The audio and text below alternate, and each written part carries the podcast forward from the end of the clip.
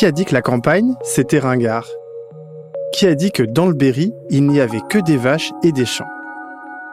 Ici, tu vas déconnecter des réseaux pour te reconnecter avec des gens vrais qui font bouger les lignes. Dans le Berry, on n'a pas la tour Eiffel, mais nous avons plein de belles énergies qui entreprennent, créent et façonnent notre territoire.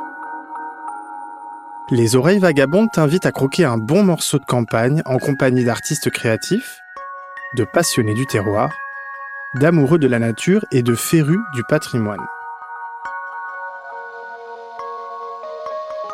Je m'appelle Paul et je suis podcasteur.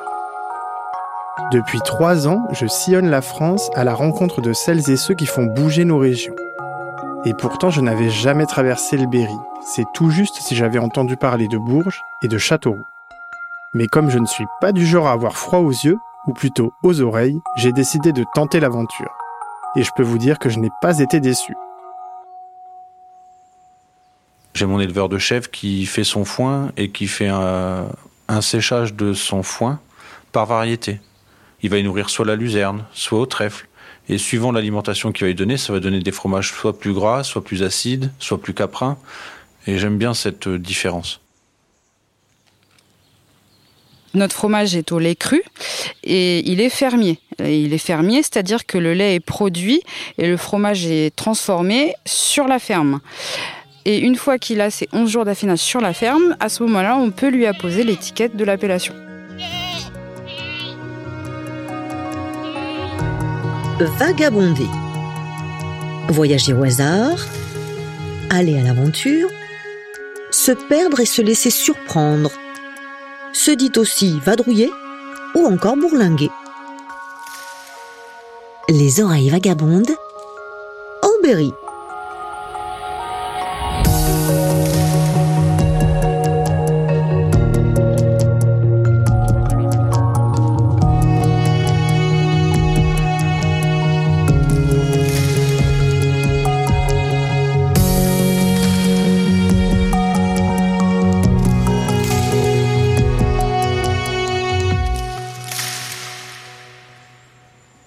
Découvrir le Berry, c'est évidemment goûter à sa gastronomie. Alors tu connais certainement le pâté berrichon, la truffe noire et le crottin de Chavignol, mais je peux t'assurer qu'il y a bien d'autres spécialités locales à déguster. Aujourd'hui, je te propose une escale très gourmande en deux temps. Nous irons d'abord rendre visite à Julien dans la cuisine de son restaurant étoilé à Bouleret. Ce jeune chef locavore est un fervent défenseur du zéro déchet et nous réaliserons avec lui une recette autour du pané. Nous prendrons ensuite la direction du Valençay pour aller à la rencontre d'Isabelle. Cette éleveuse de chèvres installée dans le petit village de Veuil porte haut les couleurs de son AOP. Elle nous fera déguster la célèbre pyramide de Valençay, un fromage cendré au goût unique.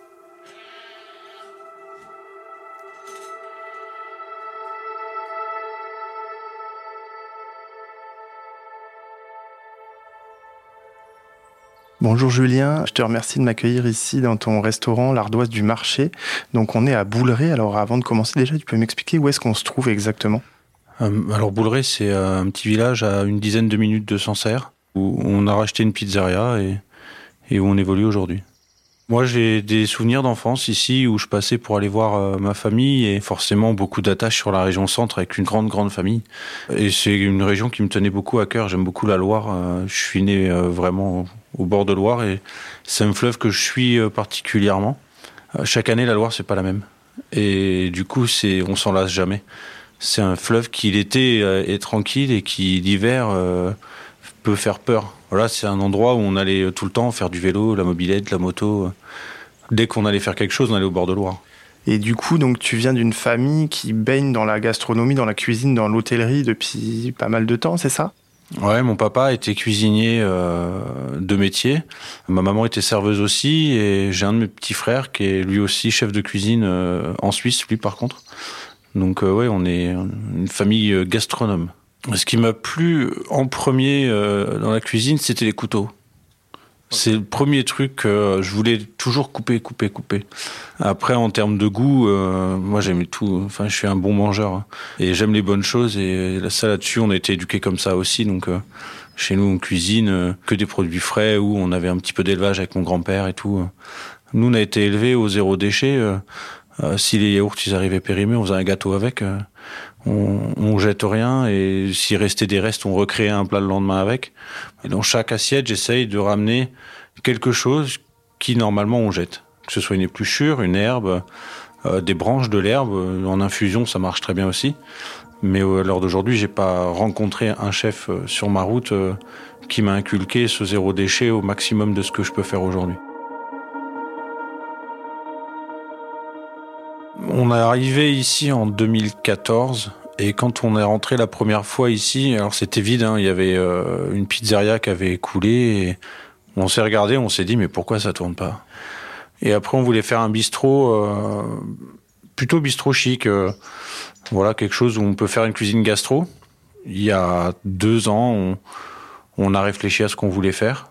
Est-ce qu'on continue bistrot? Et donc du coup on refait la salle pour pouvoir accueillir plus de monde, on baisse les prix Ou on cherche le macaron Michelin Et là j'ai pris un tournant il y a deux ans où je fais que du local.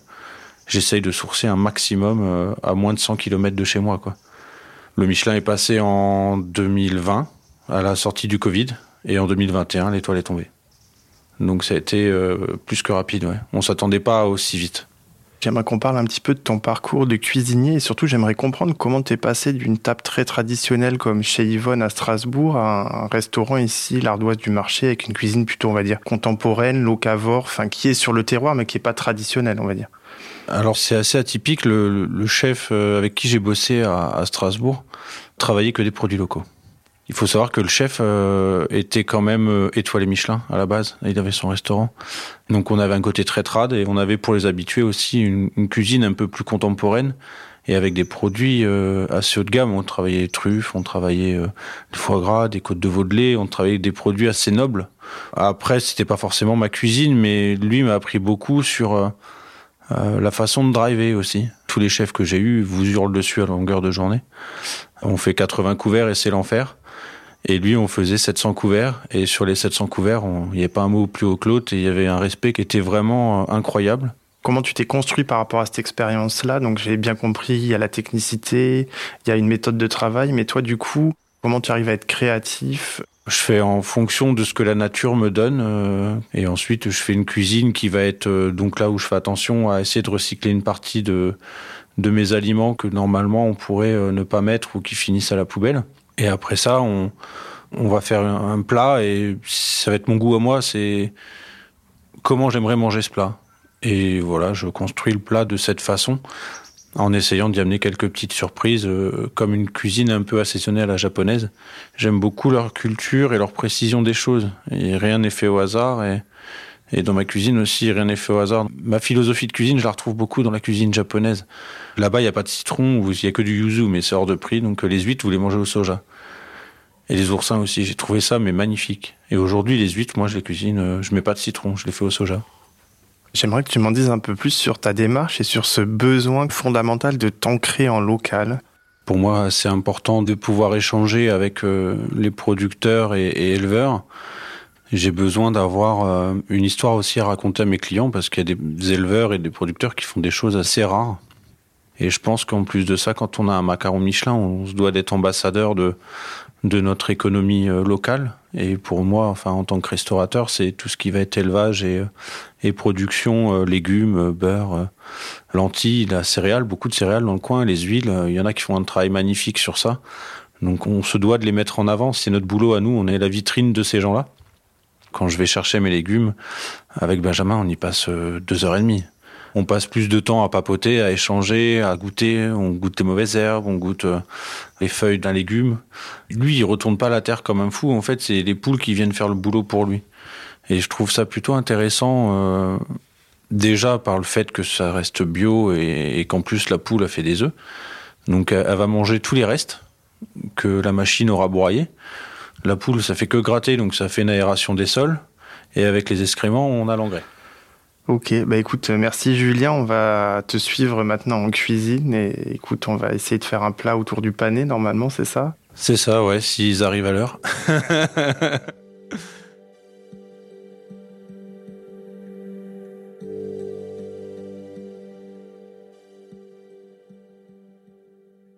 Alors on va faire un, un plat végétarien à base d'un seul légume et d'un seul produit.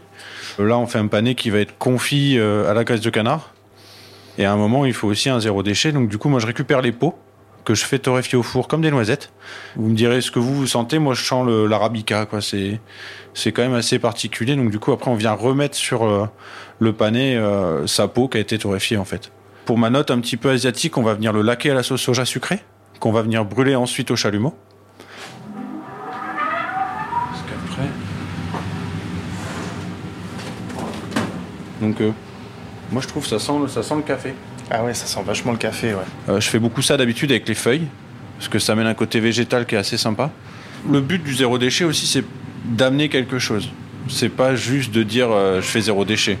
Faut que c'est un intérêt euh, gustatif derrière. Et du coup, ça bluffe un peu les gens en disant mais qu'est-ce que c'est que cette poudre? C'est un côté de café, mais non, c'est la peau du pané quoi. Donc là, du coup, on va le retirer entier maintenant, comme une pièce de viande.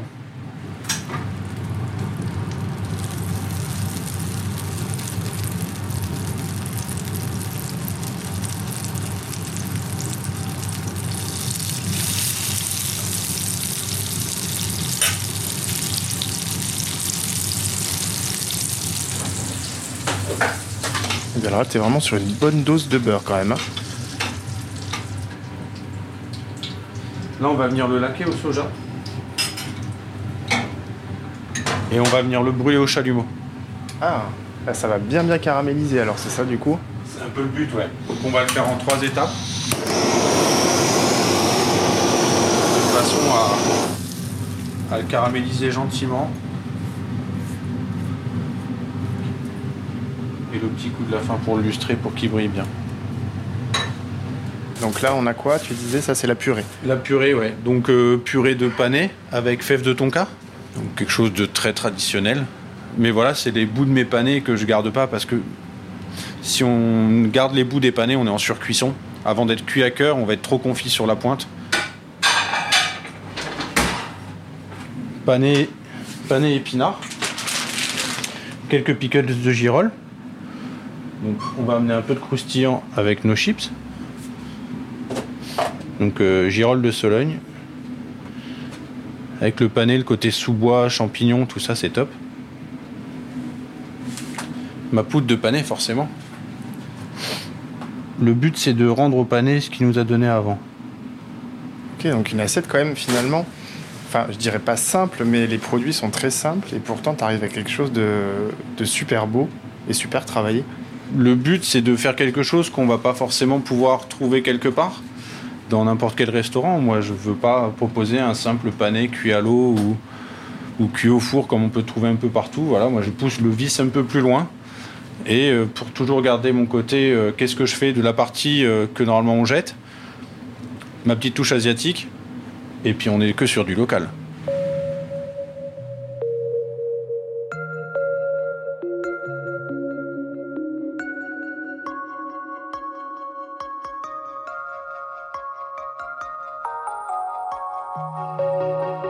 J'espère qu'il vous reste encore un petit peu de place pour aller déguster la pyramide de Valençay.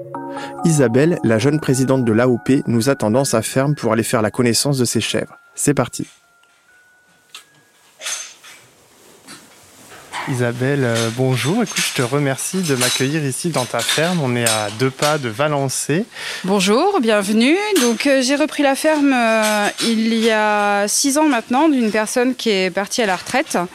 La particularité de la ferme, c'est d'être située en zone d'appellation protégée Valençay et celle-sur-Cher. Et donc euh, derrière cette AOP, on a un cahier des charges à respecter. Donc ça va être la race. Donc ici, euh, dans notre bâtiment, on va trouver euh, des alpines. Tu peux me les montrer là? Alors l'alpine, c'est celle qui est en train de se faire brosser là-bas par la brosse automatique. Ensuite, au niveau du cahier des charges, va être autorisée la saanène. Donc la saanène, c'est une chèvre qu'on va plutôt retrouver sur des troupeaux laitiers. Et sur mon troupeau, j'ai une particularité. Donc, euh, je suis euh, dans une démarche de travail pour la reconnaissance d'une race qui est la cou clair du Berry.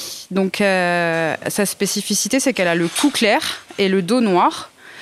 Celle qui est au fond là-bas, c'est ça? C'est ça, c'est celle-là. Donc, à la base, c'est une alpine cou clair. Elle a été travaillée par les berrichons pour en faire leur chèvre. En élevage, il faut éviter de trop s'attacher parce qu'un jour ou l'autre, eh ben, ces chèvres, elles doivent partir. Sauf que ben, il y en a en fait euh, qui sont tellement attachantes que ben, elles ne partent pas. Et euh, par exemple, si je vous appelle surprise, normalement, elle devrait nous répondre. Surprise? Viens fille Surprise Oh ma fille Oui? Voilà, ça c'est surprise.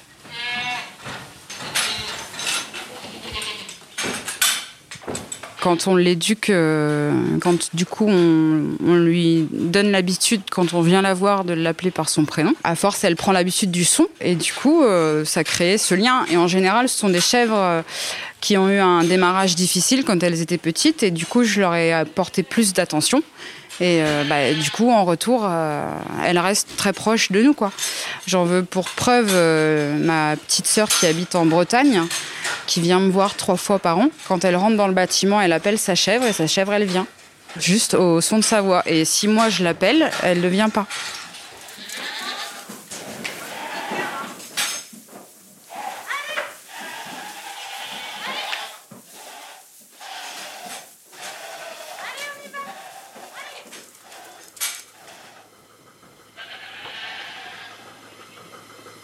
Donc on vient d'assister à la traite, je sais que c'est un moment important dans ta journée, tu peux me raconter un petit peu voilà comment ça se passe, ce que tu fais à ce moment-là?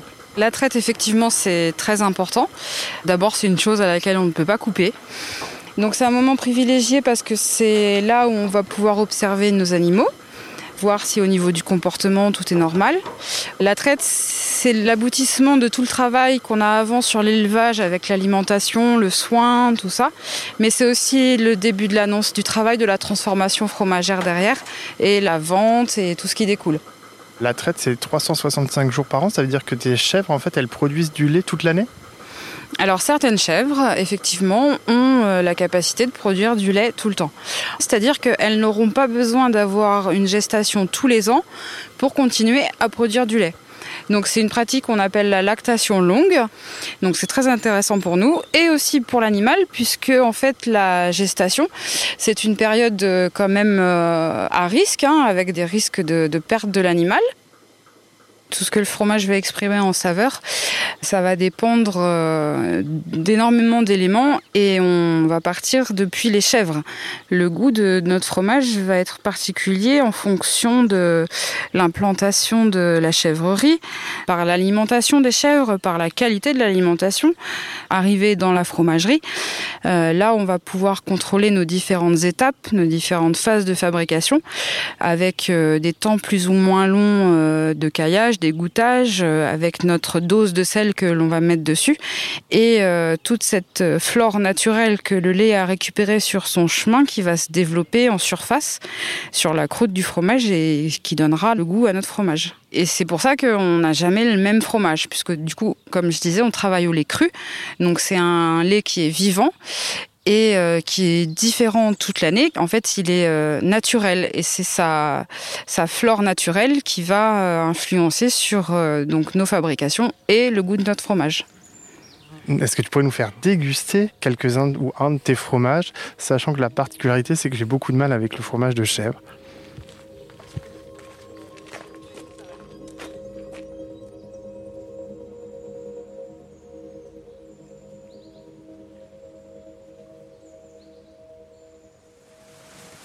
On goûte alors du coup Allez, on y va. on se lance. À toi l'honneur.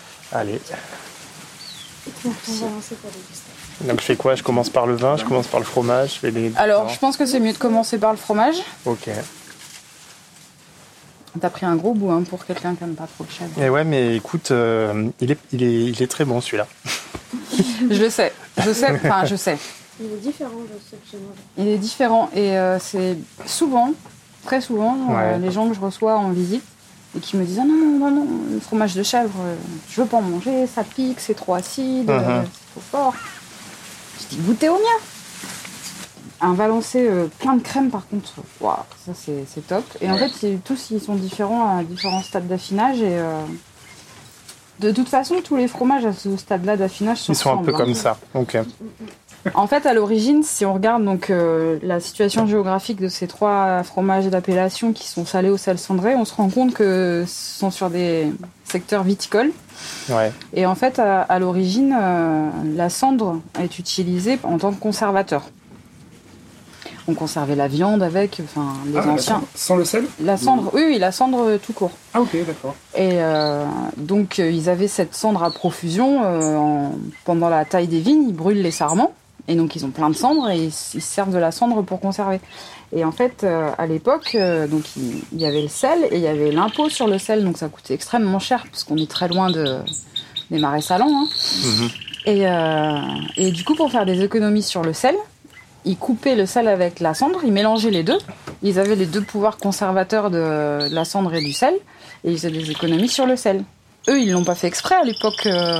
En fait, pour donner la, la couleur et le goût euh, que ça donne au fromage, euh, ils ont fait ça pour des questions pratiques. Mhm. Et donc, nous, on a gardé cette tradition parce que euh, on a le, le goût et la coloration du fromage spécifique à, salage cendré, quoi.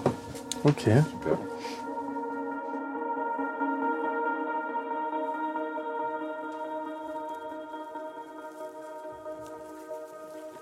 Donc on a beaucoup parlé de ta ferme, on a beaucoup parlé de tes chèvres, mais on n'a pas beaucoup parlé de toi. Euh, J'aimerais comprendre Isabelle qui tu es, d'où tu viens. Ça fait longtemps que tu es agricultrice, mais tu as longtemps cherché ta voie. Et apparemment cette voie, c'est pas tout à fait un hasard, si j'ai bien compris. Alors oui, effectivement. Donc euh, moi, je suis originaire de la région centre, hein, de l'Indre et de la Brenne plus précisément. Et euh, donc j'ai grandi dans la ferme de mes grands-parents. Je faisais du fromage avec ma grand-mère. On sortait les chèvres euh, à la pâture. Donc j'ai quelques souvenirs d'enfance, puisque je m'amusais avec le matériel de ma grand-mère à faire les fromages chez moi avec le lait des fermes environnantes. Et puis euh, ce désir depuis toute petite d'être agricultrice. Et donc voilà, je suis retournée à l'école pour me former, pour être responsable d'exploitation agricole. Euh, je me suis spécialisée en élevage caprin, transformation fromagère et vente. Et puis euh, au hasard des rencontres, euh, donc j'ai rencontré la personne qui m'a cédé sa ferme. Et voilà, je me suis lancée. euh, il y a donc six ans maintenant et aujourd'hui c'est c'est que du bonheur. Il des petits chatons qui te montent dessus, trop mignon. Alors tu parles de passion. Qu'est-ce qui te passionne dans ton métier? Alors, ce qui est passionnant, c'est le contact avec les animaux, le, le travail avec la nature, puisqu'en fait, on est vraiment euh, complice hein, avec la nature, avec le climat, puis euh, aussi dans mes engagements euh, autres, que ce soit en agricole ou pas d'ailleurs, hein, puisque je suis aussi euh, présidente du syndicat d'appellation Valençay. Quand je me suis installée, j'avais vraiment euh, envie d'être euh, acteur de ce que je faisais et euh, j'avais à cœur de défendre ces produits, mon fromage, le territoire. Donc voilà, j'essaye d'y mettre beaucoup de cœur, même si le temps me manque énormément, mais la défense de ce produit est très important pour moi. Si tu as envie de découvrir la gastronomie du Berry, de nombreuses options s'offrent à toi. Parcourir la Champagne berrichonne à la découverte du vin AOC Reuilly et de la lentille verte du Berry. Explorer le Sancerrois pour déguster un vin AOP Sancerre et goûter le crottin de Chavignol. Déguster du vin de Mentou Salon sur la route de Jacques Coeur. Redécouvrir la Brenne et son AOP Pouligny-Saint-Pierre s'aventurer dans le sud Berry pour déguster le vin AOC Château-Meillan. Dans le prochain épisode, je t'emmène à la découverte de Bourges. Pour cette dernière étape, je serai accompagné par un duo de choc composé de Pascal Chaupitre, un célèbre chef cuisinier, et Guillaume Ledoux, le chanteur des Blancas. Tu as aimé cet épisode? Alors n'hésite pas à le faire savoir en en parlant autour de toi. Pense aussi à t'abonner au podcast Les Oreilles Vagabondes sur ta plateforme d'écoute favorite. Et n'oublie pas de nous laisser un commentaire et des étoiles. Tu peux également nous retrouver sur Insta ou Facebook pour suivre l'actu du Berry ou interagir avec nous. Ce podcast est produit par LFB Studio pour Berry Province. L'épisode est réalisé par Paul Angèle, mixé par le son de l'encre, avec une composition musicale de Sandrine Roth.